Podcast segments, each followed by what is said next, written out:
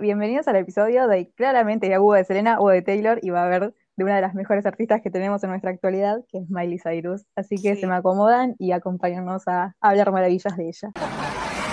Fuck Nick Jonas, I didn't say it.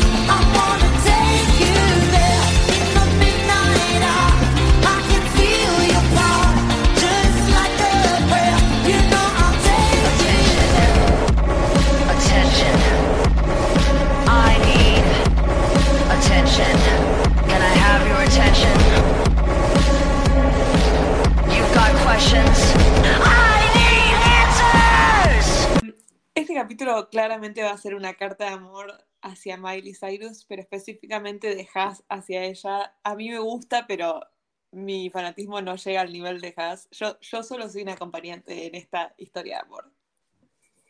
Yo ayer pensando en Miley que se me ponga a llorar, tipo, como de lo fuerte que la amo. O sea, eh, me puse a escuchar cada canción de ella y es tipo, wow.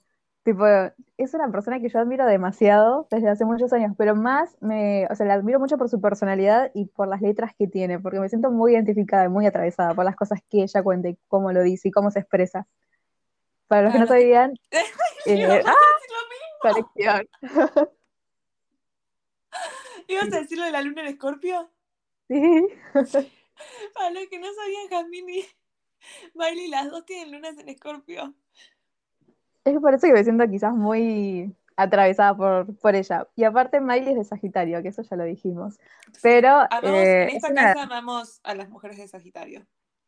Literal, o sea, las más, las representantes son Miley por mi lado, Taylor por lado de Mika. Bueno, está después otros artistas de Sagitario que son qué mujeres, pero sí, esas son las como que más representan.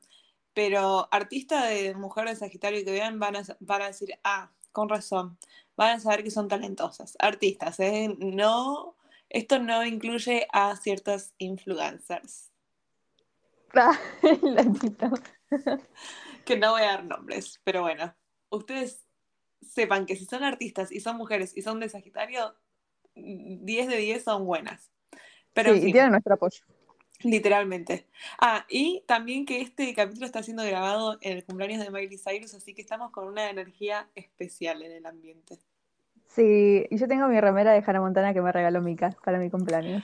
Ay, a mí eso te iba a preguntar a ver si te la ibas a poner. Después tenés que sacarte una, foto y, y, o sea, tenés que mostrar esa remera. Esa remera es mi favorita que te regalé. O sea, ya está bien que te regalé solo dos y amo la primera que te regalé.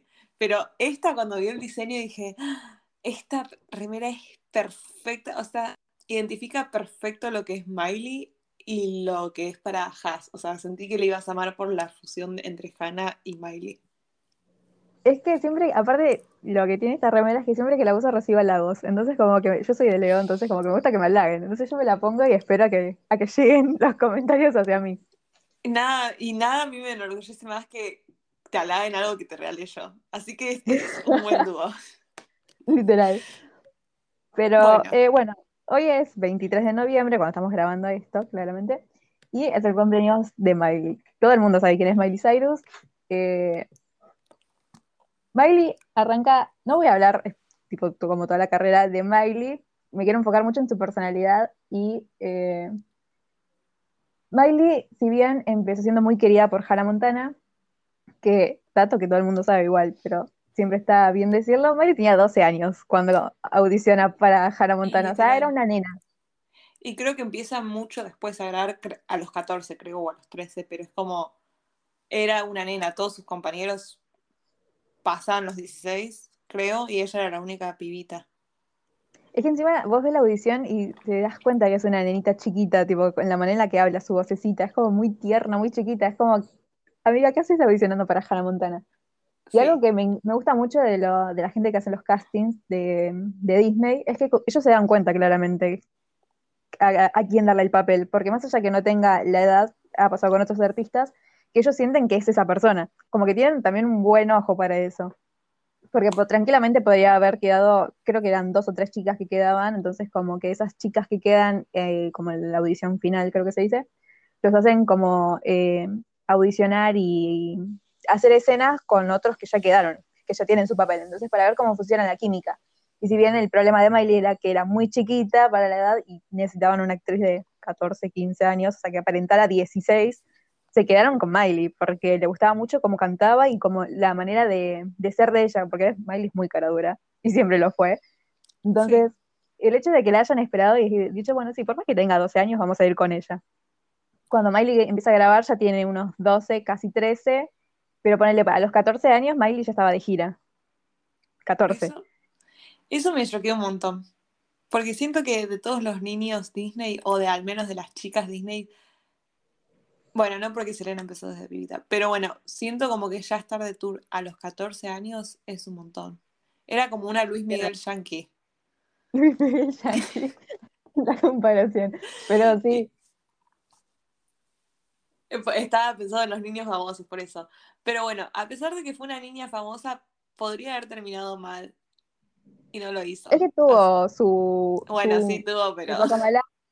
Pero siento que eso en realidad fue más de los medios que de ella. O sea, los medios también la hicieron muy mal a ella, pero es como más algo que se inventó externo que lo que le pasaba interiormente a ella en ese momento. Lo que estábamos hablando con Haas antes de empezar a grabar es que mm, si bien Miley pasó por un montón de cosas, y justamente Haas me estaba diciendo que en el concierto de México que tuvo Miley hace unos días, dijo como que tenía ansiedad o algo así, como que estaba pasando un mal momento, como si realmente te pones a pensar, si bien Miley es conocida por un montón de quilombos que le pasaron, nunca fueron quilombos que, o sea, nunca ella se vulnerabilizó tanto, nunca se sentó y, habló tan profundamente, o al menos de mi parte, porque yo no investigué, ¿no? O sea, con Selena es bastante común verla full enfocada en eso y hablar de eso y hablar de todas sus experiencias y de todo lo que le pasó. Con Miley siempre fue como que es honesta, pero como que hay mucha, mucho de su vida personal que se lo queda para ella y solo sale a hacer y solo sale a dar su talento y show. Nuria diría que esa es su luna escorpiana. bueno, ¿qué pasa, Nuria? Ah. Vamos a analizar su luna. Eh, yo siento que, bueno, Miley, para eso quizás lo digo desde el lado de que soy muy fanática de ella y desde todo mi amor, pero también lo digo desde un lado con mucha certeza y con mucha verdad que es que si bien Miley cuando sale de Hannah Montana ya estaba, ella ya estando en Hannah Montana quería salir de esa imagen infantil, tipo ya quería ser ella, tipo como, véanme por lo que soy. Cuando ella sale de, eh, Hannah Montana, usa la, remera que dice Rip Hannah Montana, como Hannah Montana está muerta, no sé, cosas muy polémicas ella siempre. Y hoy en día como que la super abraza Hannah, usando la bandera de Hannah Montana for President o con las remeras, se volvió a luquear como ella.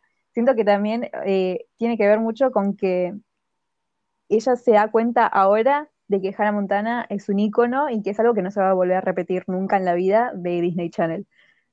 Eh, creo que es un ciclo eso también, porque creo que hay muchas veces que le pasa a muchos famosos que se hacen famosos por algo en específico está el típico que lucra con eso para toda su vida, ponele, y ese fue solo su, ese fue su highlight en su carrera y por eso se van a aferrar.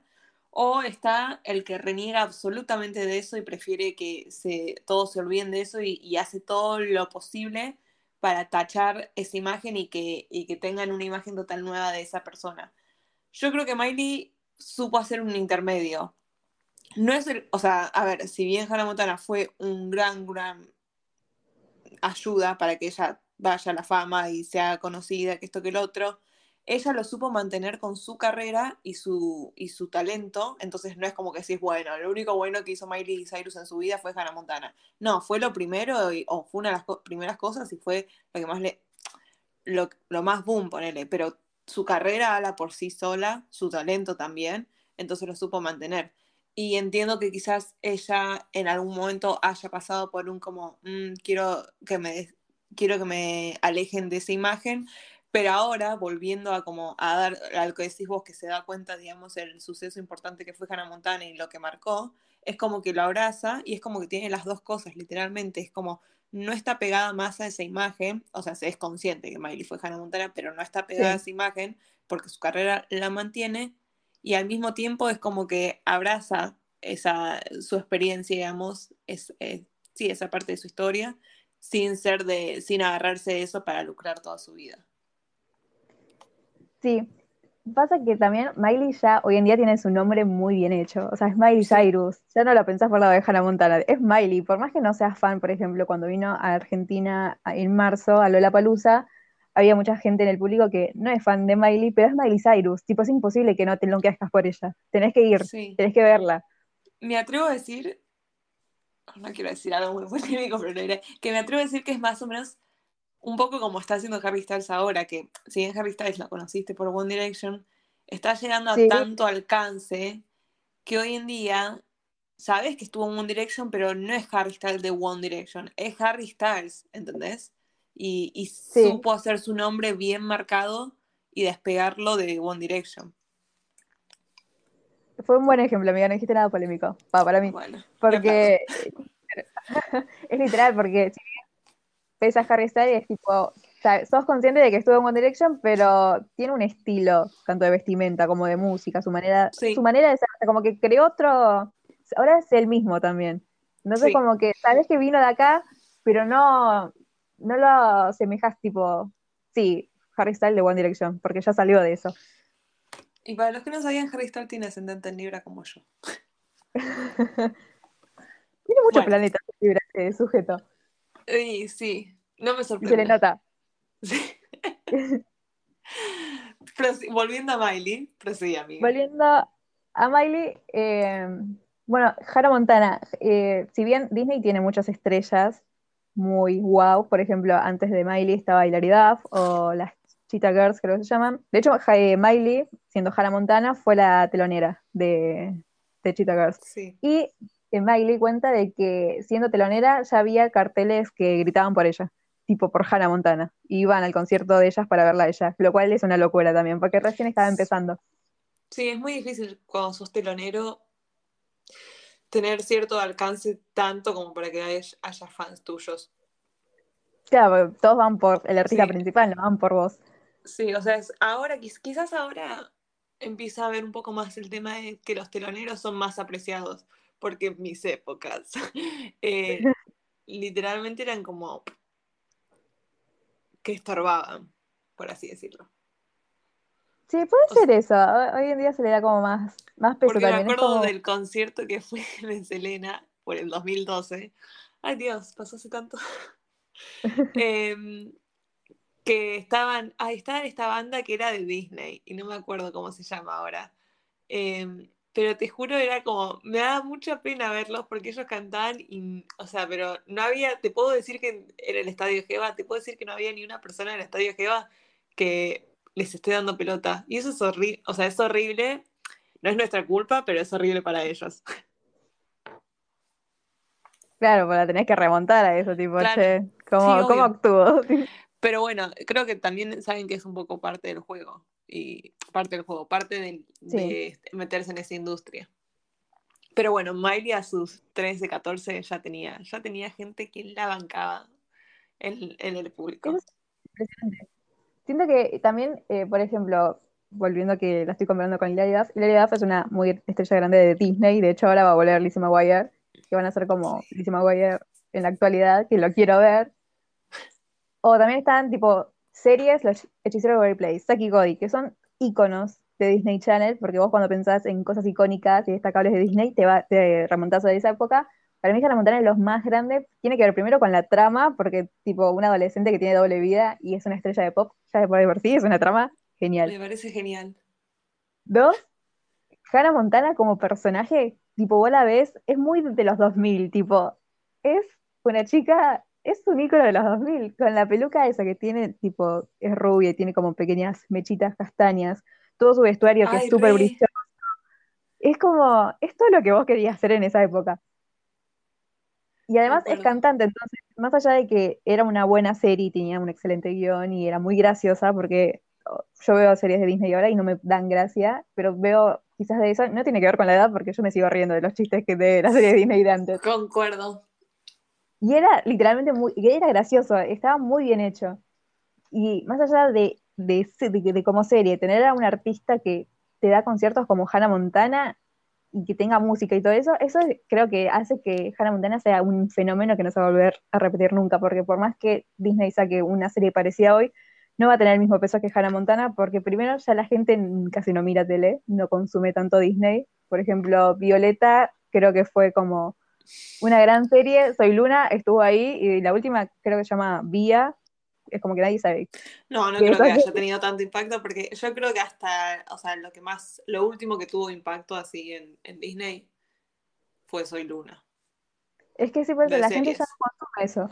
Entonces, por más que Disney saque algo así ahora, por más que sea, no sé, en Disney Plus, que es su streaming, no va a ser como Hannah Montana. Y antes tampoco iba a ser como Hannah Montana porque justo Miley sale en la época donde recién empezaban como las redes, o sea, como que ella estaba un poco más globalizado es, y también para mí el hecho importante de Hannah Montana es que ella fuera cantante, entonces como que salía a dar conciertos, entonces eso tenía un mayor peso. Y la intro que me parecía genial la intro, eh, cabe destacar.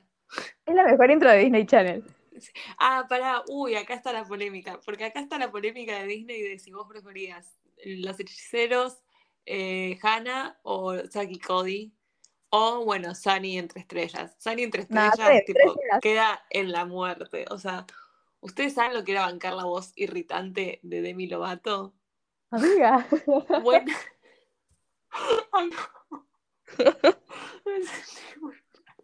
Te salió Perdón, Demi Lovato, no es contra vos. Pero, ¿viste? ¿Te acordás de ese capítulo que decía chequéalo, chequéalo? Sí mi mamá me acuerdo que me odiaba porque yo estaba conectada a la tele y a Disney 24/7 y ese capítulo lo pasaban tres veces por semana aproximadamente y mi mamá se lo tenía que fumar tres veces por semana. Y después yo crecí y digo, che, si era molesta esa voz. Eh, así que Sunny entre estrellas, por esa razón queda última. Estaba buena la, la serie, pero no creo que tuvo la suficiente fuerza o promoción o lo que sea para hacer una serie icónica e histórica de Disney. Eh, y nunca me puedes ir entre Hannah y los hechiceros. Yo voy por Hannah, pero es porque lo que digo, tipo, es porque es una estrella de pop, el vestuario, que el hecho que tenga sus canciones, es como todo el combo lo que hace Hannah Montana. Yo creo que iba por Hannah por, por antigüedad, porque empezó primero, entonces fue como, como que me costó mucho el cambio. De hecho, dato que a nadie le importa, antes de yo ser realmente fan de Selena, era en realidad fan de Miley y me negaba totalmente a ser fan de Selena. O sea, yo estaba re agarrada a Miley y sentía como una traición ser fan de Selena. Eh, y después nada que ver, o sea, cambió todo y terminé siendo fan de Selena y fue como Miley, hasta acá llegamos. O sea, la amo, pero en modo como si fuese una prima. como si fuera una prima. claro, como amistoso. Pero bueno, eh, entonces creo que voy por Hannah por la antigüedad por derecho de piso. Eh, claro, por derecho de piso. Igual los hechiceros te diría que está segunda o casi primera y, los hechiceros tuvo igual de éxito que Hannah Montana. Es como que en eso no se compara. Y aparte, Los Hechiceros Place es uno de los programas también más graciosos de Disney. Tipo Max, Alex, te hacían reír demasiado. Sí, y la mm, también creo que fue como novedoso el, la trama interesante. Pero bueno, no vamos a hablar de Selena Gómez, no vamos a permitir que le robe el capítulo a Miley Cyrus como le robó al novio. No, mentira. Mentira. mentira, pero yo sí quiero hablar del drama de Nick Jonas después. Ahora vamos a llegar a eso. Pero sí, si me piden mi opinión, para mí Hannah Montana es un fenómeno de Disney Channel que jamás en la vida se va a volver a repetir y por eso Miley Cyrus también es como que hoy en día lo, lo entiende. Como que antes capaz le, sé si se va a igualar. Jamás. Ah, Miley Cyrus es única y Hannah Montana también. Algo que me parece muy interesante que, que hizo Disney es que cuando sale, ellos hacen primera temporada de Hannah Montana, que ya de por sí ahí rompe récords. La segunda también, porque el primer capítulo no sé cuántas personas lo vieron, que nunca había pasado en Disney Channel. ya ahí en el medio meten gira con los Jonas Brothers, que ahí es cuando están de novios, Miley. Ah, para mí, o sea, quizás está mal que diga esto, pero Nick Jonas rompe con ella en esa gira y me parece re mal porque, o sea, ya siento que esa gira y también como cierto peso de los Jonas Brothers era porque estaba ligado a Miley. O sea, como Nick era novio de, de Miley y Miley era la estrella de Disney en ese momento, es como, bueno, vamos a meterlos con ellos. Pero en realidad, o sea, como que no seas tan Miley cuenta en su libro cómo lo conoció. Porque, dato importante, Jasmine y yo tenemos el libro de Miley Cyrus y lo leímos. Em, que es uno que escribió, no sé, ella muy chiquita. Y ella cuenta, y no sé si te acuerdas vos, cómo se conocieron y todo. Y ella lo cuenta como que lo resintió, lo revivió y me pone, me da mucha pena cuando cuenta cómo termina todo. Sí, Nick Jonas es una basura. Sí, es de Virgo, por si se ah, ya entendimos. Ya entendimos todo. eh, no, igual era, o sea, de los tres Jonas él era mi favorito, ¿eh? Pero bueno, no importa, no quita que fue, o sea, actuó muy sorete de chiquito. Eh, pero se conocieron re de chiquitos porque se conocieron mucho antes de que ellos empiecen a salir. Y creo que fueron hasta vecinos o algo así. Y después de eso eh, empezaron a salir. Y después él rompe con ella antes de que ella salga al escenario, creo, o algo así. Y ella cuenta que le pidió como que le dé un abrazo y él le dijo, no. y ella tuvo que ir a hacer el concierto. ¿Se puede ser tan sorete? La respuesta es sí, es Nick Jonas. Bueno, en realidad Nick Jonas, primer, segundo puesto, el primero lo tiene Liam. Ah, también, sí.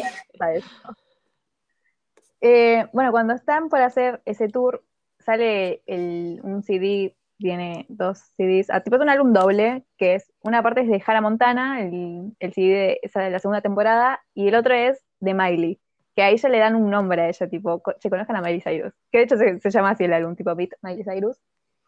Y las canciones, tipo, yo escucho las canciones de, de ese primer álbum de Miley, y ella tiene un carácter y también tiene una confianza en ella. Tipo, Miley para mí siempre fue repicante. Tipo, como que cuando ella sale de Hannah Montana es tipo, che, mira las cosas que hace, es re polémica esta chica. Y vos la escuchás a los 14 años cantando Gears Night Out, que te básicamente le dice a Nick Jonas, porque creo que ellos tenían como sus idas y vueltas, y la canción le dice, che, no te hubiera gustado tratarme mejor porque mira a quién te estás perdiendo. Básicamente eso te dice la canción. Y de, vos imaginate que estás en una gira, tenés 14, 15 años, porque tenías esa edad ella ahí.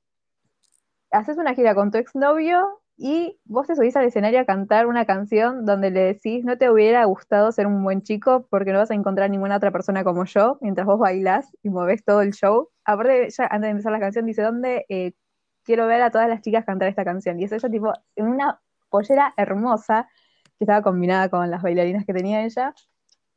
Y tenía una remera que la, la, la campera tenía atrás una M de Miley. Y es ella de que hiciste el estudio de vestuario, Jasmine. Es que me encanta ese vestuario, soy muy fan. Aparte, ese concierto está en Disney Plus y yo me lo vi después de, ir a la Palusa a correrla. o sea, para mí es fascinante porque todo el mundo es como, o sea, cuando yo tenía 14 años, por ejemplo, no sé, me estaba poniendo tensiones para parecerme a Avril Lavigne, tipo como que estaba tratando de encontrar una personalidad y ella estaba ahí en un escenario cantándole Fuck Unique Jonas.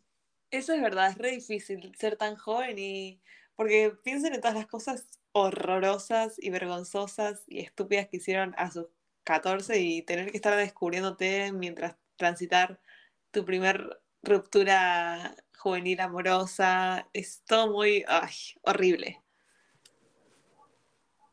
Y. Ah, bueno, y en esa entrevista que mencionó Mika antes, literalmente, o sea, ella dijo que se tenía que subir al escenario porque terminaron, tipo, antes de que empezara el show. O sea, Nick Jonas es un maldito hijo de puta. Amo que los famosos tienen algo con romperle la psiquis a las mujeres antes de que empiecen un concierto. Por ejemplo, el ex esposo de mm, Katy Perry, eh, que creo que en el documental de ella se ve que el, hombre, el chabón, le pide el divorcio antes de que ella se tenga que subir al concierto, o sea, al escenario. un momento encima, no tienen timing esos hombres. no puedes esperar como una hora más Claro, tipo, tengo que subir a dar un show, no me puedes hacer esto antes, hacerlo después. Literal. Pero bueno. Y Miley tiene muchas canciones así que de hecho eh, Miley tuvo muy mala imagen como ella y sus actitudes.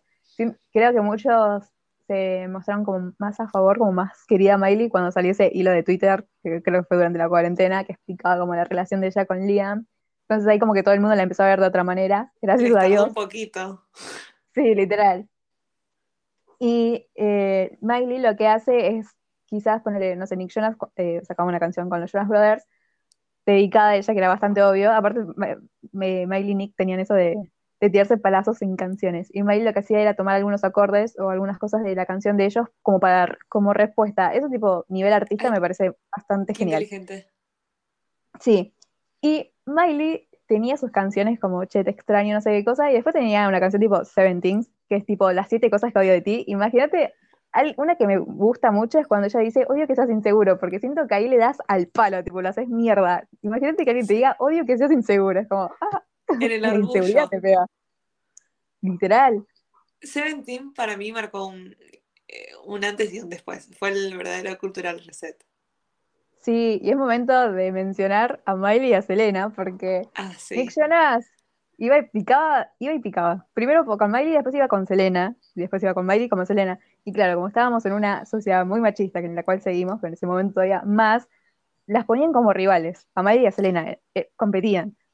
Sí, y hubo un, un momento icónico en uno de los premios, que no me acuerdo el nombre, donde Miley está cantando esta canción y está Selena en la, en la audiencia y Miley baja y la cantan juntas con Selena. Eso me parece magnífico, porque era como en esa época era muy normal, eh, más normal que ahora y peor, el como enfrentar a las mujeres y el hecho de que ellas se juntaron y cantaron esa canción fue como, no sé, me pareció increíble. aparte, Nick Jonas estaba ahí también. Creo que fue en la ah, Awards, una cosa así. Ay, por favor, qué juventud los Teachers Awards. ¿Sigue abierto ese antro? Creo que sí, ¿eh? Ahora están influencers ahí. No, ah, ni idea, nadie.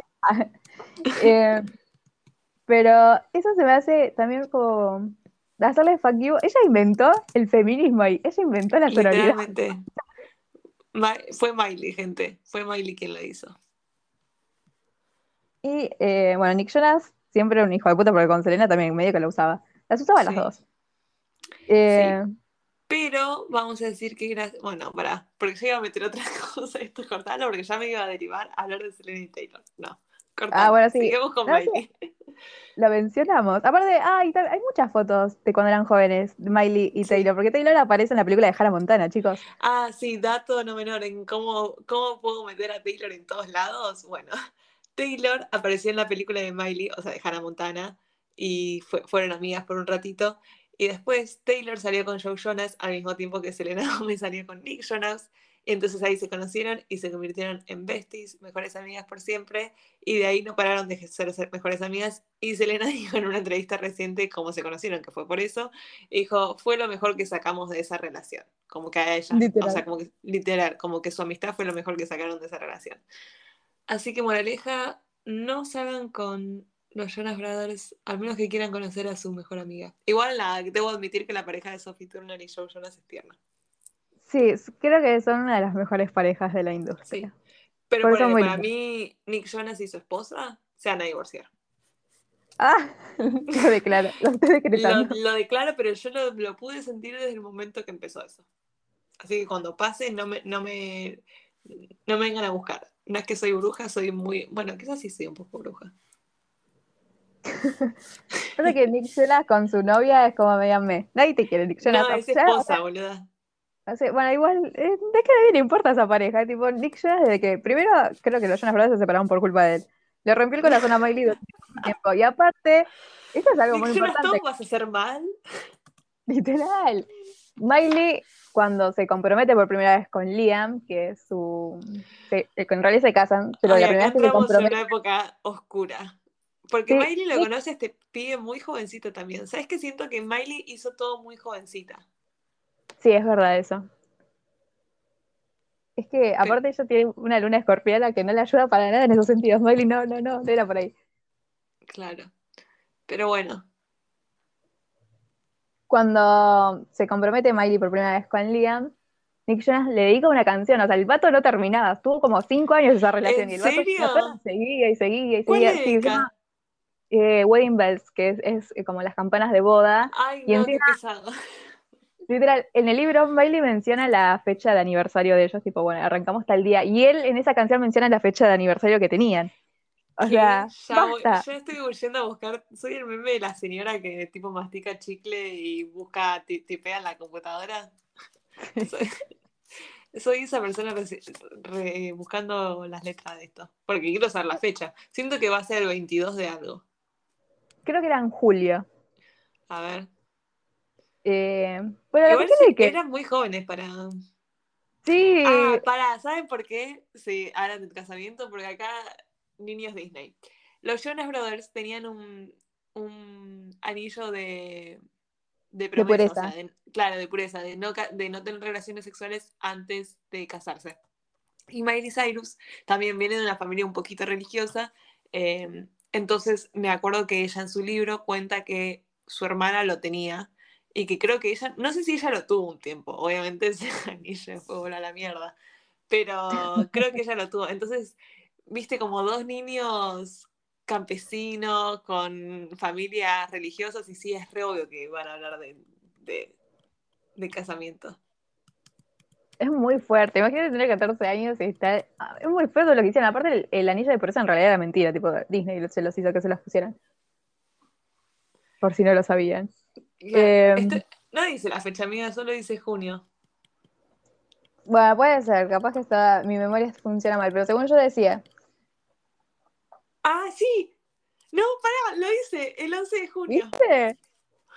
Es re Wow. pesado, Nick Jonas. Tipo, la puta madre, me dejaste por Selena Gómez y, fu- y fuiste y creaste re- rivalidad, eh, rivalidad entre nosotras.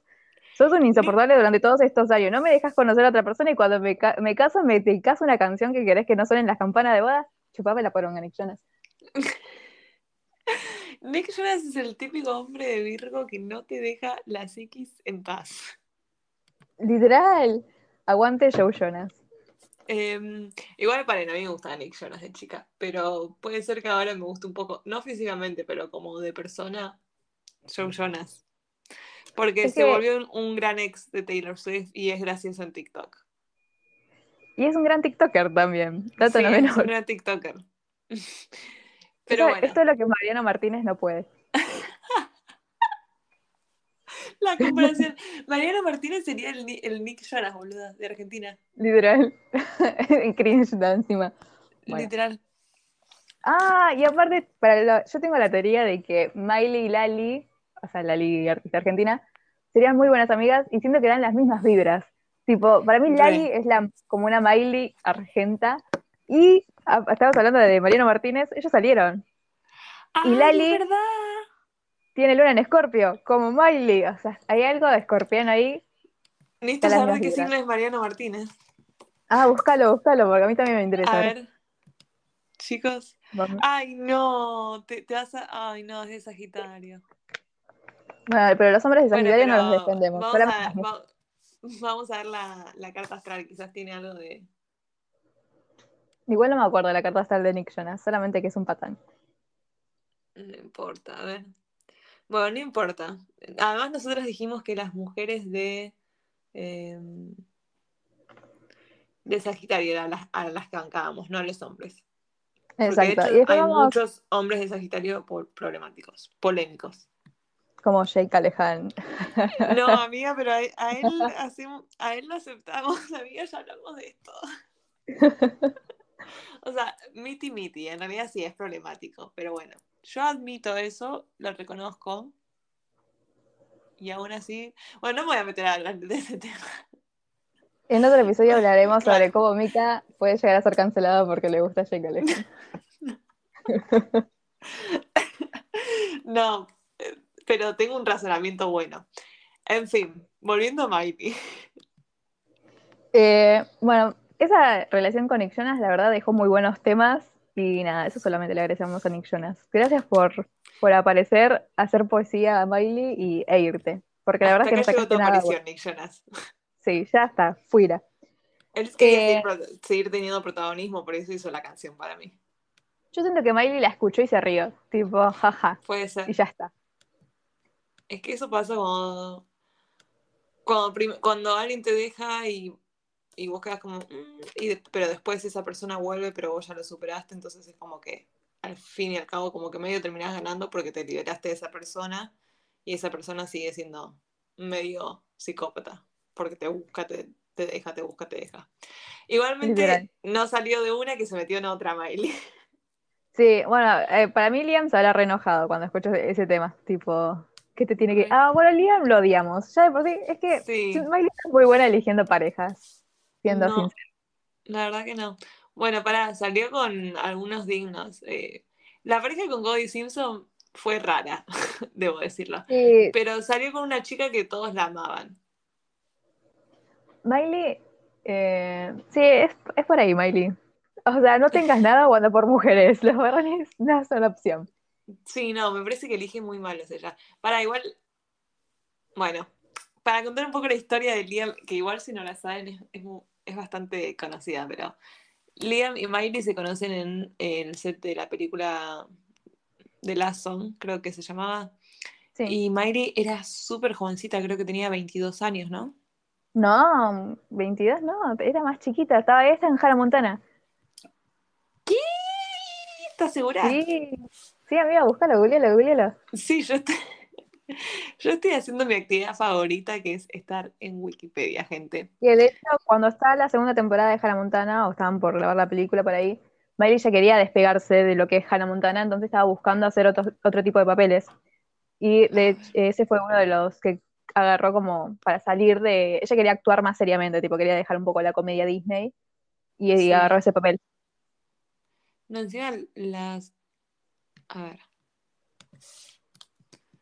Amo cuando empiezan a decir, tipo, en la Wikipedia de los famosos, como que tienen una casa de tantos millones, como que si a mí me interesa, o sea, Claro, es muy millonario, no me importa sí, cuánto. nunca, nunca voy a tener esa casa, así que, bueno, a ver. Eh, mm, mm, Yo digo que tenía unos 15, 16. Ay, 16. chicos, no dice cuando. Ah, en el 2009 empezó una relación con Liam, dice, y en el 2009 ella tenía. Fue hace No voy a tres hacer la a- cuenta. 13 años, así que hoy está cumpliendo. ¿Hoy cuándo está cumpliendo? 30. 30. 30, sacale 13. ¡Ah! Como a los 17. ¿Viste? Ay, no, estoy muy impactada. Con razón, boluda, después. Yo no entiendo cómo no le agarró un delirio místico. Es que quizás lo tuvo, pero es muy reservada y no lo Sí. dice. Puede ser. Bueno, pará, la primera, la primera, el primer quilombo mediático que tuvo Miley para mí fue cuando se filtró el video de ella fumando. Sí. Ese video estuvo por todo YouTube y era como ese video donde Miley todavía estaba como en la, en la imagen niña Disney, causó, causó alto revuelto y quilombo, lo que se venía después. Yo digo, ¿cómo hizo para sobrevivir todo eso? Es que yo siento que la habrá súper sufrido, no la habrá demostrado, pero ella siempre se mostró como muy en la suya. O sea, Sí. que la gente se sorprende mucho con la, con la personalidad de Miley después de salir de Hannah Montana, pero si vos te das cuenta, siempre fue así. O sea, yo veo los Sí. videos de ella cuando era chiquita y la manera de actuar, la manera, los looks que tenía, o sea, tenía 14 años y ella usaba un delineador negro, el pelo, se- ella se tenía el pelo cada tanto, tuvo varios looks en su época de Hannah Montana Sí. cuando no estaba grabando, y usaba las remeras tipo de rock, esas negras que tipo vos acá la conseguís en una feria, ella era muy fan de eso. Ese, ese era su look, tipo los shortcitos, los borcegos, era muy rockstar, y que es lo que ella también quería hacer, porque ella siempre aspiró a hacer rock, que es como su último álbum que hizo. Como tener esas influencias, y también su gusto musical es muy de esa onda. Sí, es verdad. Pero bueno, se metió con este chico, Liam, muy jovencito, se comprometieron muy pronto y mm, acá prepárense porque les va a doler. Bueno, anuncian que terminan, digamos, y a las 24 horas, literalmente menos de 24 horas, sale él, fotos con él besándose con Eiza González. Y Sí. a todo esto, porque la historia sigue, eh, a todo esto no se pasan los años, cada uno hace su vida, y vuelven a salir. Y vos decís como, esto, ¿estamos viviendo en un mundo donde esto está pasando? O sea, ¿ustedes creerían que Miley, y esto muestra un poco también lo vulnerable que puede llegar a ser y, no se muestra, que es como, ¿ustedes creerían que Miley, después de que alguien le hace eso, es como, adiós, te veo en otra vida? Y aún así apostó y le dio otra oportunidad a ese pibe, que fueron, no sé cuántos años después fue, creo casi ocho años después fue. Paren que lo voy a chequear con mi amigo. Sí. Tantos años no Matemáticas. ¿Qué? Matemáticas no sé. ¿Qué salió con Patrick Schwarzenegger? amo enterarme de estas cosas. Eh... Bueno, rompieron en el 2013. Eh, sí. Liam y Miley. Ahí, bueno, es unas semanas o meses antes fue que se rapa el pelo, que eso, igual cuando se rapó, creo que fue porque lo donó a una. Sí, lo donó. Lo donó, igualmente porque se quería rapar y se rapó, gente. No, no, o sea, si no lo quería donar y que se quería rapar, se rapó. Pero para mí ese fue el comienzo de ella diciendo como estoy harta de esto, de soy muy chica, o sea, como quiero redescubrirme y yo tengo la teoría de que a Liam Hemsworth mm, le gustaba la imagen de Hannah Montana, la niña pura, perfecta, popstar, rockstar, linda, perfecta de Miley, que era un poquito alocada, pero que se mantenía en sus cabales. Entonces, cuando Miley empezó a demostrar un poco de identidad propia, yo dijo, ah, él dijo, ah, no, no, no vas a estar en, en, en la imagen que creé yo en mi cabeza y que perpetué porque te conocí a tus 17 años, ahora que tenés, no sé, 22. Bueno, no, te voy y te cago. Toda la teoría que sacaba. Y Miley dijo, bueno, chao. Em, pero volvieron, gente, así que volvieron en el 2016. Así que, como que, uff, cuatro años pasaron. Es re loco, o sea, te separas cuatro años. Cuatro años es un montón para estar separado de alguien. Sí. Y es como, ¿cómo volves? Tanto no, no, no superás como para volver, ¿entendés? Em, bueno, volvieron como en el marzo de 2016, se comprometieron de nuevo en octubre y creo que en noviembre de 2018, no, no sé cuándo se casaron, pero en el 2018 se les quemó la casa y creo que después, todo estoy leyendo de Wikipedia, chicos, lo siento que no puedo dar información clara. Eh, entonces, el timeline de ellos es así, 2009 es eh, relación hasta el 2013, que están comprometidos, Miley empieza su, a descubrirse un poco más, Liam dice adiós, eh, marzo de 2016 eh, se vuelven a, estar juntos, 2018 se les quema la casa, este es un dato importante porque Miley es muy apegada, o sea, Miley cuenta, eso sí, es una entrevista que leí, que ella cuenta cómo se le quemó toda la casa y todo lo que perdió y todos los recuerdos y que casi se le mueren todos sus animales. Y es como re heavy, o sea, por más que sí decimos que la casa vale no sé cuántos millones, que nunca vamos a tener, bla, bla, bla, y que no, es, es loco, no importa qué tamaño sea tu casa, para mí más que el hogar, es como las cosas que hay adentro. Ella contaba las cosas que perdió en el sentido de los regalos que le había hecho súper únicos o personales su abuela, su padre, ¿entendés? Y es, eso para mí es lo peor de un incendio. Pero bueno, eso dice como que le afectó un montón. Sí, Mary tiene varias canciones también de eso, o sea, Nothing Breaks Like a Heart, y después está Malibu, porque ella, esa casa estaba en Malibu, y Mary es muy apegada a Malibu. Es una persona que por más ¿A Liam? Pregunta. Sí. eh, Ay, tú Pero, ah, bueno, paren que tengo muchas cosas que decir, pero estoy tratando de ordenar mi cabeza. Eh, Miley es muy apegada, tiene sentimientos muy intensos y muy fuertes por las cosas que llama. Por ejemplo, en el libro que mencionábamos con Mika, ella contaba que cuando falleció su abuelo, ella siempre lo llamaba al teléfono de la noche para escuchar el último mensaje que él dejó. Y como que le costaba mucho tener que abandonar, eh, creo que no sé si se elimina el mensaje o algo así, y ella ya no puede más escuchar su voz. Y ella no quería olvidar la voz de su abuelo siento que esas cosas, tipo, cuando sos chiquito, a mí me repasaba al menos, tipo, como que yo tenía mis traumitas en ese, de ese nivel.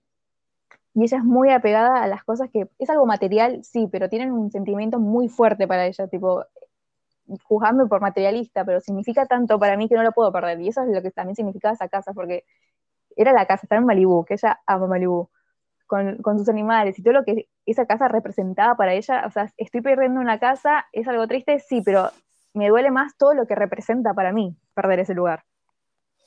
Sí. Yo creo que no podría perder, todas mis pertenencias sería, ay Dios, qué dolor. Em, a todo esto, cuando pierde la casa, que fue en el 2018, eh, en, eso pasa en noviembre y en diciembre Miley y Liam se casan. Y ahí es el primero. Primero, darle una segunda oportunidad. Segundo, casarse, porque se te quemó una casa. Eh, bueno, no sé si es porque se te quemó una casa, pero una de las razones de ella era como, no, bueno, porque nadie nos promete el, mañana. Y es muy común, siento, que cuando te pasa una, un evento traumático, como que al toque empieces a hacer decisiones quizás que, en, otro momento no estabas, no estás, no hubieses tomado, porque estás avalada por tu pensamiento de, eh, de, ok, bueno, no, tengo que hacer esto porque si no, no tengo el mañana prometido, ¿entendés? O cosas así. Em, sin embargo, se casan en el 2019, dijimos, y después, ¿cuándo es que se...?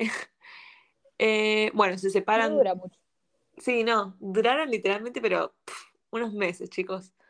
Em, no, bueno, se casan en el 2018 y en el 2019 se separan.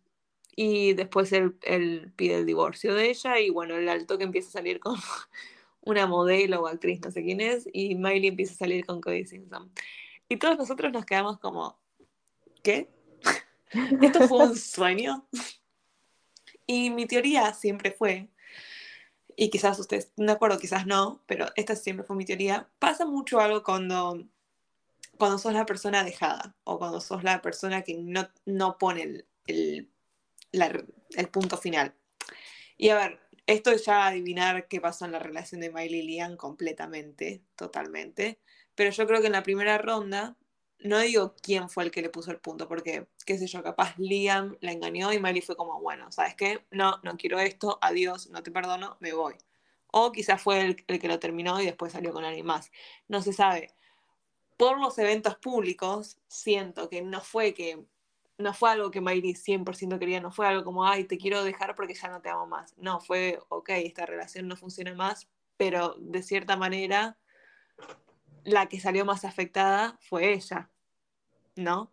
Entonces siento que pasa algo cuando sos esa persona como la más afectada o la más dejada o la más dolida o lo que sea, que como que siempre te quedas con ese sentimiento del que hubiese sido. Entonces, eh, siento que por eso le di una segunda oportunidad, porque es el típico de ya no sentía nada, pero como fue el que la marcó lo suficiente, le dio una segunda oportunidad. Y que en esta segunda oportunidad ella se dio cuenta que realmente ya no la amaba, o sea, como que era una época vieja él y que ya no la amaba tanto como antes y que esto simplemente lo hizo como de capricho y fue como adiós. Y siento que en la segunda vuelta quizás no quedó tan afectada como la primera. Esto igual es pura especulación, quizás Miley la pasó para la bosta y le pedimos perdón si fue así, pero bueno. Em, y nada, sí siento eso y de hecho ella también leí una entrevista que decía como que mm, cuando ella empieza a sentir que en su, en su casa le, le cuestionan más cosas y le traen más problemas, eh, o sea, ella ella, digamos, trabaja todo el día y quiere llegar y sentir que en su caja, en, en, su caja, casa está relajada, tranquila, en paz. Y cuando siente que en su casa es cuando se em, le empiezan a cuestionar, le empiezan a hacer problemas y que esto y el otro, es ahí donde no quiere estar. Entonces, como para tener eso, lo sacás. Bueno, esa cosa era Liam, suponemos. Eh, y fue como, creo que fue, esta vuelta fue como mucho más madura y decir como, ok, listo, yo ya sé que esto no lo quiero, no voy a darle la oportunidad que se siga dilatando y que termine peor y, o que la deje, entonces fue como, se corta acá. Em, esto demuestra que Liam Hemsworth es un sonet, porque estoy, estoy, o sea, siento que fue así el, el timeline de Miley. Siempre tuvo su actitud, sí, pero hasta cierto punto, cuando salía con Liam, tenía sus límites, ponele. Em, se empieza a rapar con Liam, empieza, digamos, a encontrar su identidad. Liam le engaña, se va, que esto que lo otro. Mayri ahí hace todos los, todas las cosas que ustedes vieron que, que muchos habrán, que muchos de sus padres habrán criticado, habrán dicho, como se habrán horrorizado, todas las cosas polémicas, por entre comillas, que hizo Miley en esa época. Listo. Y después Miley vuelve a tener un... Siento que acá es de donde encuentra su punto medio, en el, en el que se permite ser polémica, pero sin irse al extremo de tener que hacer cosas que quizás a la gente lo horroriza, ¿entendés? No sé si, si entendés. Es como que es su propia persona porque ya no la asocias para nada con Hannah Montana, pero tampoco hace cosas que al otro día todos los noticieros están hablando de eso, como era al principio. Entonces siento que es ahí cuando Liam vuelve y Miley se tranquiliza, tipo, sigue siendo su propia persona, pero está tranquila. Y, y siento que es por eso que Liam volvió. Y después Miley dijo como, mm, no, esto no me copa, así que chao. Y él fue como, bueno, chao, perdí la oportunidad, adiós. En fin, una relación del demonio. Sí, no salgan con varones de Virgo y Capricornio. de Capricornio, no de Capricornio, él no te lo... Ah, pará, creo que sí. Igual no te lo voy a permitir que hables así de los de Capricornio. O sea, la mayoría son una mierda, sí. los hombres. Pero a mí, bueno, a mí me cae bien ese signo, porque es mi luna. Ah, bueno, pero una cosa es que lo tengas de una, otra cosa de sol. puede ser, amiga, que no sea el mejor. Ah, sí, es de Capricornio. Bueno, puede ser que no sea el mejor ejemplo. Es verdad. Em, em. en fin, no sé si tenés algo más para agregar. Sí, acá que estoy tratando de arreglar sí. mi mente. Eh, tienen que comentar acá en Spotify cuál es su mejor, porque quiero también que me digas bojas, cuál es tu álbum favorito, si tienes algún favorito. Uh. Así que si tienen algún favorito o si tienen canción favorita de Miley. primero, decir que totalmente de acuerdo con lo que dijo Mika sobre Liam, porque Miley cuando estaba con él era muy tranquila, y también es mucho la presión de que capaz él le ponía a ella, de no seas tan extrovertida, no seas tan vos, mostrate como un poco más. un video en, una alfombra roja donde literalmente ella está como haciendo muecas mientras los dos posan a las cámaras. Y él, no me acuerdo qué es lo que le dice él a ella, pero como que medio como que la. Sí. No me acuerdo la palabra exacta, pero como que le dice como, che, no puede ser normal. Y ella se queda como choqueada. Y yo digo como, ¿qué tan normal debe haber sido eso en su relación, ¿entendés? ¿Qué tan... Me da mucha pena eso. Sí. Porque Miley es muy extrovertida y eh, yo, sabiéndola como fan de ella, ella está constantemente tratando de buscar cosas que la expresan. De hecho, hay una entrevista que me parece muy linda que ella dice que le cuesta mucho sacar música porque una cosa es cuando ella la está escribiendo y la está produciendo, porque se siente de esa manera y quizás dentro de un año, cuando tiene que lanzar la música, ya no se siente de esa manera. Entonces como que le cuesta tener que hacer, eh, tener que cantar esas canciones o tener que hacer algo con cosas que ya no se identifican en ese momento. Y yo le digo, sí, mi hermana, me pasa lo mismo. Em, entonces como que ella está buscando constantemente unas maneras de expresarse, ser ella, pero todas esas cosas que ella no puede, no puede decir o no las dice, en cuanto a sus sentimientos, trata de buscarle la vuelta para expresarlo. Y es bastante complicado. Uh, siento que a mí también me mejoraría. Por ejemplo, si yo tengo que sacar un álbum, lo estoy armando y dentro de dos años lo tengo que sacar, y dentro de dos años no me voy a sentir como me siento ahora. Para eso no hago nada. Tipo, lo saco ahora o nada directamente. Em, y siento que Liam como que le restringía mucho esa búsqueda de ella misma y de, expresarse. Es la personalidad de ella. Ella siempre fue muy extrovertida, muy alocada, muy eso. y como que venga alguien y te diga, no lo seas así, es tipo, entonces no te gusto yo. Eso te iba a decir, que, que no está mal en el sentido de que quizás él simplemente es reservado, tímido, vergonzoso. Eso pues, es totalmente válido, pero es como cuando uno quiere cambiar al otro, ¿entendés? Entonces claramente quizás no, no van juntos. O sea, a ver, no significa que, que cada persona que sea tímida no puede salir con el extrovertido, la idea es encontrarse en el punto medio. Pero pareciera como que ninguno de los dos, o pareciera como que a alguien no le copaba estar en su punto medio, ¿entendés? Él era como mantener la imagen de actor hollywoodense perfecta. Y Miley no era eso, y él buscaba que ella, que él se adapte a su nueva imagen. Eh, y nada, simplemente no, no iban. O sea, sus personalidades no, no combinan para nada. O sea, si salís con Miley Cyrus tenés que entender que ella es así y, que su imagen pública es así.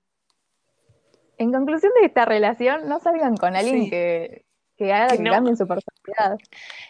exactamente, o sea, si no, si no están contentos con su personalidad, porque vos podés ser tímido, pero decir como, ay, bueno, mira, ella es así, y eso te puede encantar de esa persona, pero Liam no le encantaba eso de Miley, es como, si no le gusta eso, siento que no te gusta realmente la persona que es ella. Entonces sí, no salgan con alguien que los va a hacer estar cambiando de personalidad.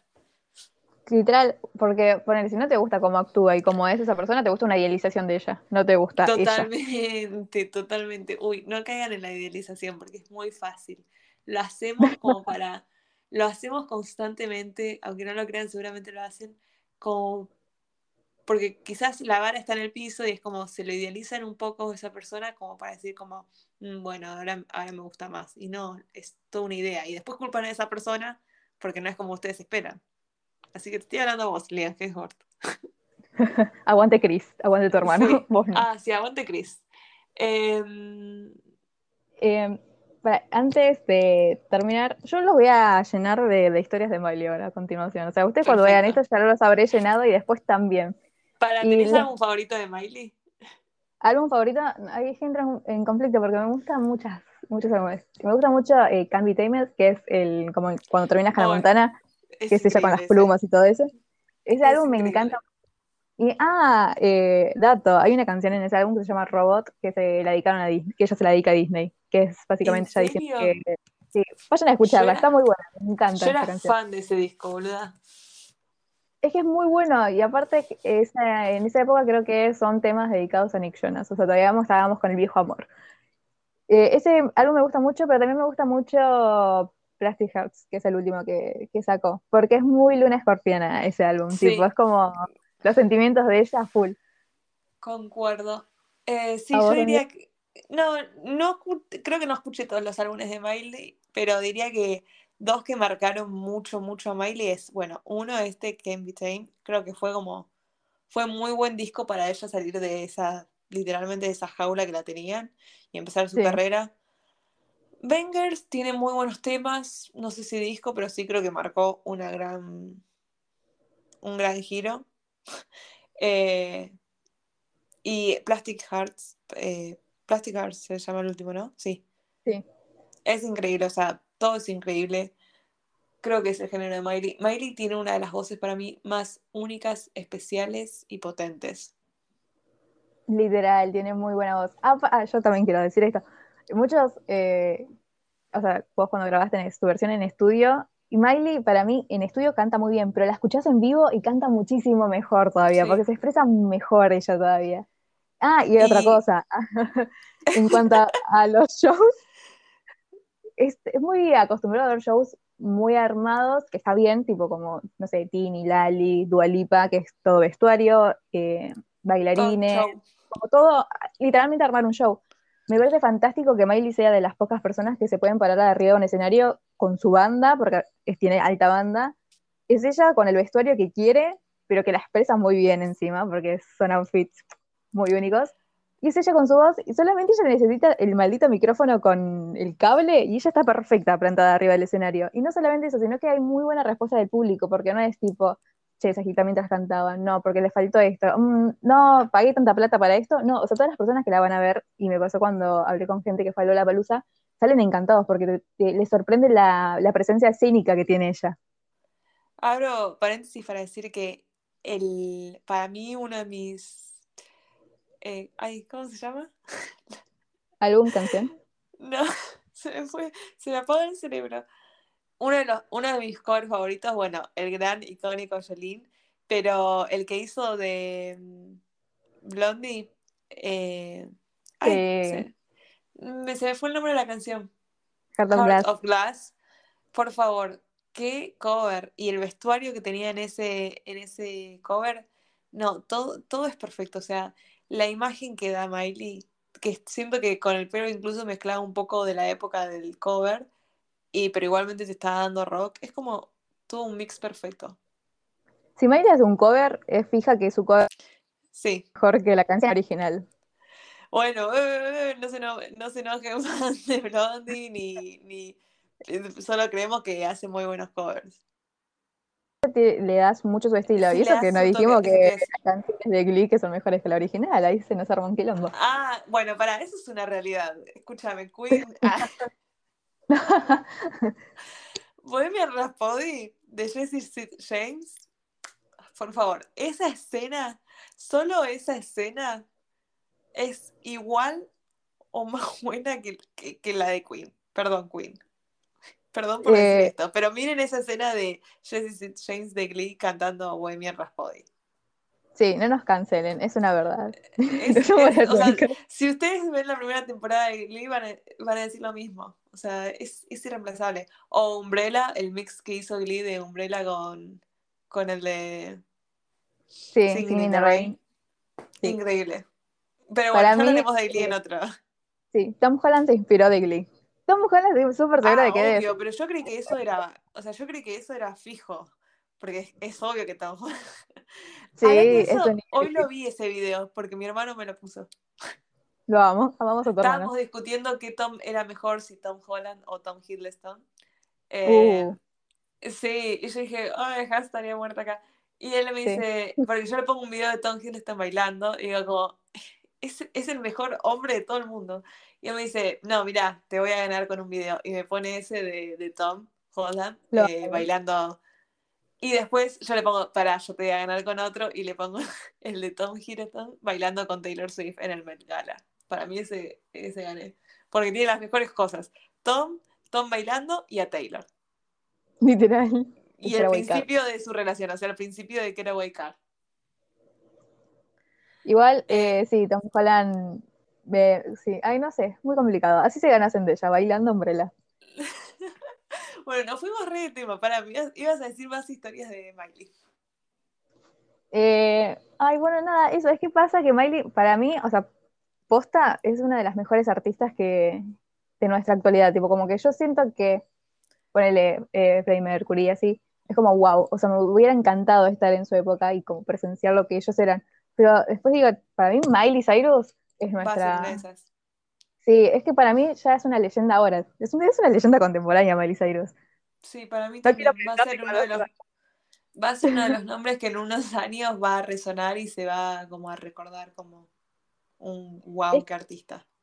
Es que si ya hoy en día gente que quizás no la sigue tanto va a sus conciertos y ve y se queda sorprendido por ella, tiene tanto, eh, por- chicos, cuando vino a Buenos Aires fue un quilombo, o sea, la- lo que eran las calles en ese, en esos días era impresionante, les voy a dejar un TikTok.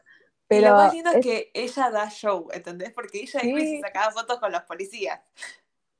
hay dos tipos de personas, está Doja Cat, que vino y la cancelaron, después está Miley, que la gente va a verla al hotel y ella sale súper carismática, hace show, se posa, o sea, no tiene ningún en darte un beso, básicamente, Miley, y sale por la ventana del auto, te saluda mientras el auto está andando, se saca fotos con los policías, es una persona que le gusta mucho la atención y sabe cómo usarla también, porque también nosotros la Bueno. amamos todavía más con eso.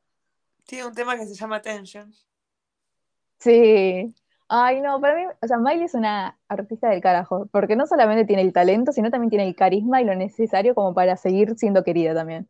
Porque tranquilamente puedes tener talento y ser una basura como Demi Lovato, lo siento si hay gente que banca Demi Lovato, o puedes ser, lo más ¿Por qué siempre la ligada de mi Lovato? Es que la que, tipo, bueno, Demi tiene alto talento, pero es media basura de persona, entonces como que, A mí, bueno, la a un que poco. estamos diciendo cosas polémicas, a mí no me gusta cómo canta Demi Lovato. Lo siento. Amiga, eso sí, es que yo eh, siento que tiene muy buena voz, pero es muy No repetitiva. utilizarla, la típica. Sí, Eh, Pero, perdón, en cambio, aparte no sé si Demi y Miley estaban peleadas, no me acuerdo de eso, siento que seguramente sí. Ay, siento que Demi es de las personas que se pelea sola. Sí, te inventa quilombos por nada. Claro, y es como que vos te quedás ahí, tipo, ella ya se peleó, se enojó, todo con vos y después se volvió a amigar y vos te quedaste como ahí como, ¿qué? ¿Qué? Claro, ¿qué, qué pasa acá? Eh, Em, pero básicamente, Miley, o sea, ya es que para mí significa mucho ella. La manera de expresarse que tiene, la manera de escribir que tiene, eso también me parece muy único, porque las canciones de ella son muy, muy profundas. Hay canciones que son, y también hace muchas cosas, no es que se queda solamente en algo fijo. Ponele, hay EPs de ellas que no son muy conocidos, pero tienen canciones muy lindas, muy profundas, o habla mucho sobre las lastimaduras, sobre el amor. O sea, ella ama muy intensamente y cuando pasa ese amor a que no lo tiene más, o sea, te das cuenta en las canciones que tiene de que te ama y te dedica su vida y después te odia. Y es también la O manera sea, de ella que tiene no de tiene accionar y medio. cómo sentir. es solo, y Eh. siento que es un poco, que habla mucho de su luna y como que pasa literalmente del, del amor estar Siento que Miley es una de esas personas que te sentís como privilegiado que te dé bola, que te dé atención, que te dé amor. Y que después como que no pasa. O sea, no me la puedo imaginar como triste. A ver, no quiero. No quiero encasillarla, no quiero como, ay no, Miley nunca se va a poner triste. No, no, no, no es, no es sensible esto que el otro, obvio, debe tener sus momentos. Pero da tal imagen de fuerza eh, que no sentís que haya punto medio. Es amor a su manera encima, que no es ese amor estúpido, es como ese amor como fuerte, o es odio, o hacerte sentir estúpido. Es la manera de, amar que tiene ella, es la manera de sentir que tiene ella. Y se me hace una manera muy espectacular también como ella lo expresa.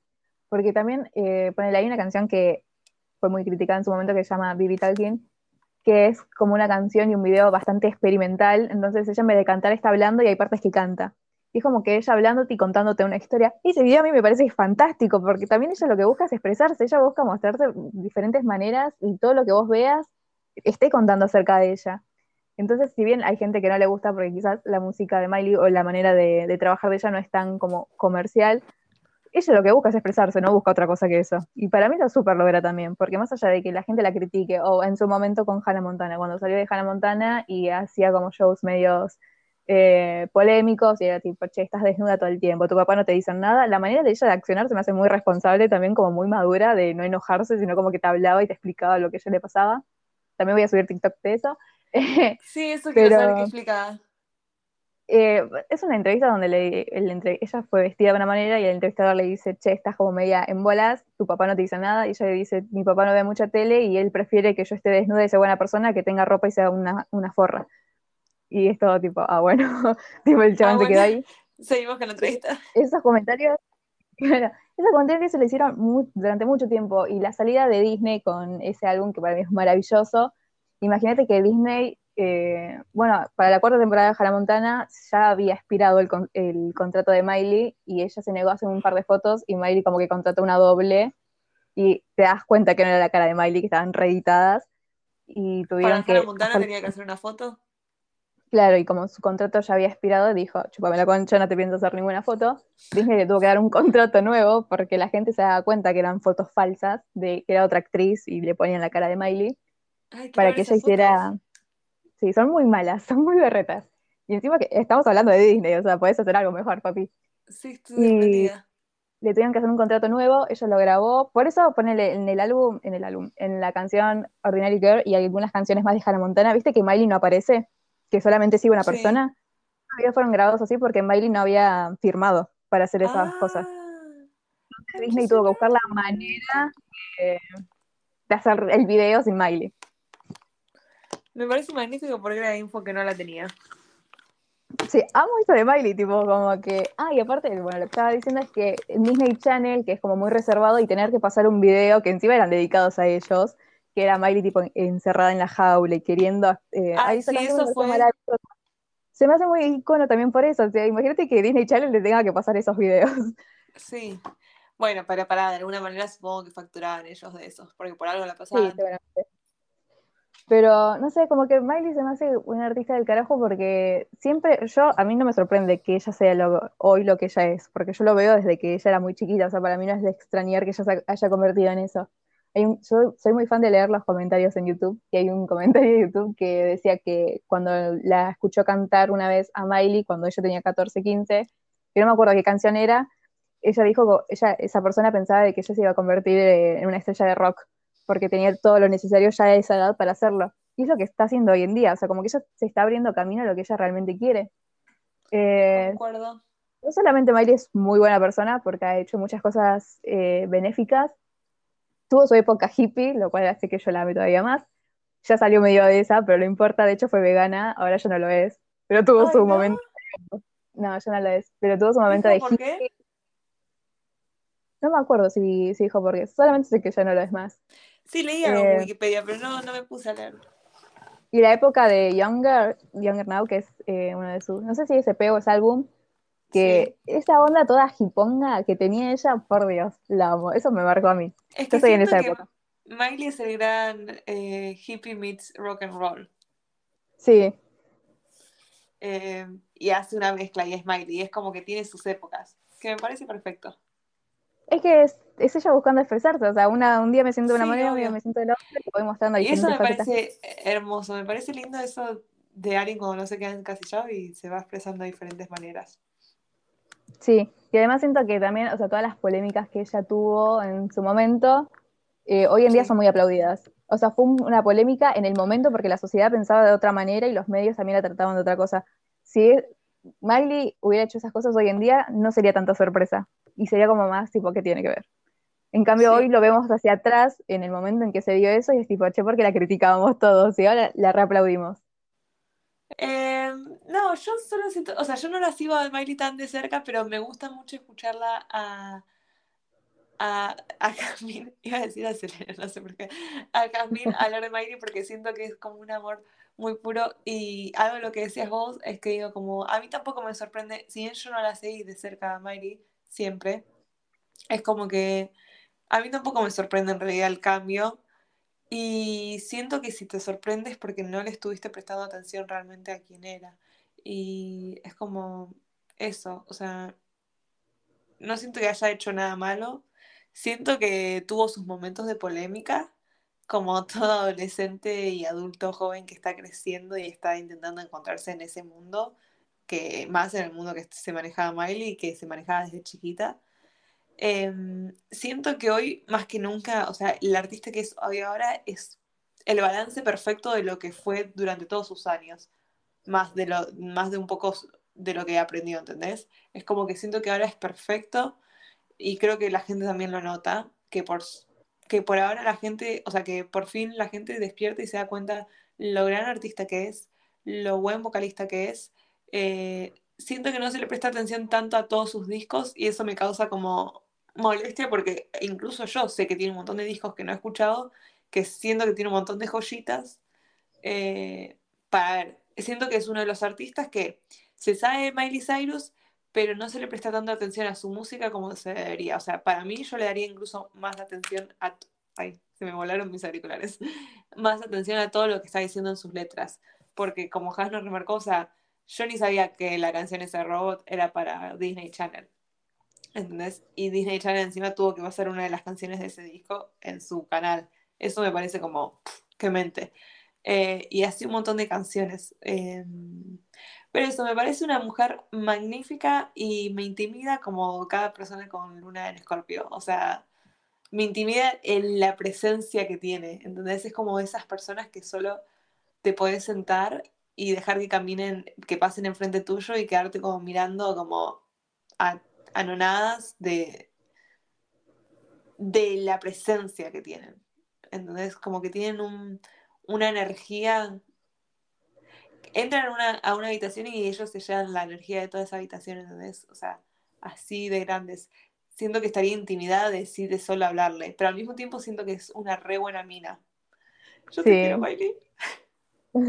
te amamos. Eh, nada, me parece magnífica. Bueno, yo diría que ya vayamos terminando. El... Sí, yo sí voy a seguir oh. hablando de Miley mucho tiempo, si no, entonces mejor terminarlo ahora. Con eso concluye el capítulo de hoy. Y por si no les quedó claro, Jasmine ama a Miley Cyrus.